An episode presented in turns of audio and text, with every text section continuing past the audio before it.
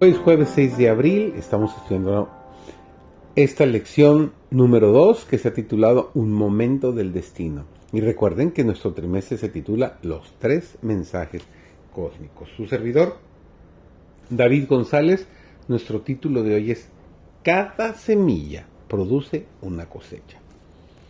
El Inmaculado Hijo de Dios pendía de la cruz. Su carne estaba lacerada por los azotes Aquellas manos que tantas veces se habían extendido para bendecir estaban clavadas en el madero. Aquellos pies tan incansables en los ministerios de amor estaban también clavados a la cruz. Esa cabeza real estaba herida por la corona de espinas. Aquellos labios temblorosos formulaban clamores de dolor.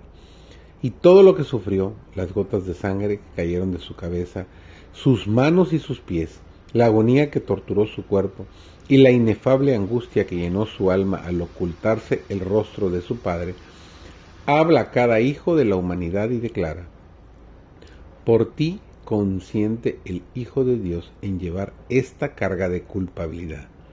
Por ti saquea el dominio de la muerte y abre las puertas del paraíso.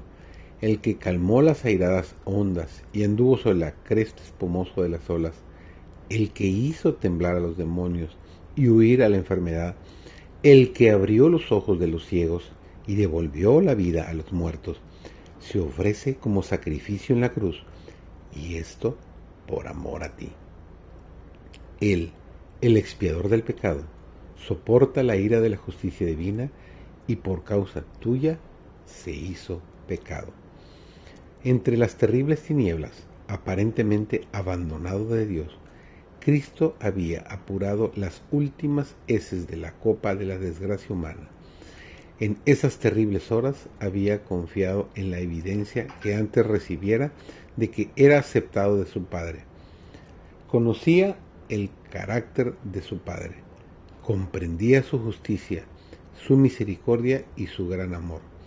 Por la fe, confió en aquel a quien había sido siempre su placer obedecer y mientras, sumiso, se confiaba a Dios, desapareció la sensación de haber perdido el favor de su Padre.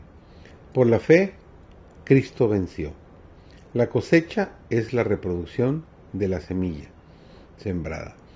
Toda semilla da fruto, según su género. Lo mismo ocurre con los rasgos de carácter que fomentamos.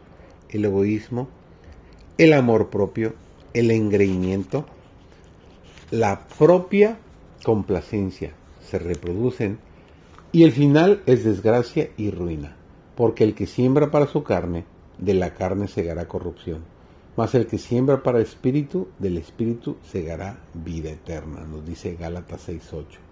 El amor, la simpatía y la bondad dan fruto de bendición, una cosecha imperecedera. En la cosecha la semilla se multiplica, un solo grano de trigo multiplicado por repetidas siembras cubrirá todo un terreno de gavillas doradas. La misma extensión puede tener la influencia de una sola vida y hasta de una sola acción. Estas verdades tal cual están presentadas en Apocalipsis 14, en relación con el Evangelio eterno, serán lo que distinga a la iglesia de Cristo cuando Él aparezca.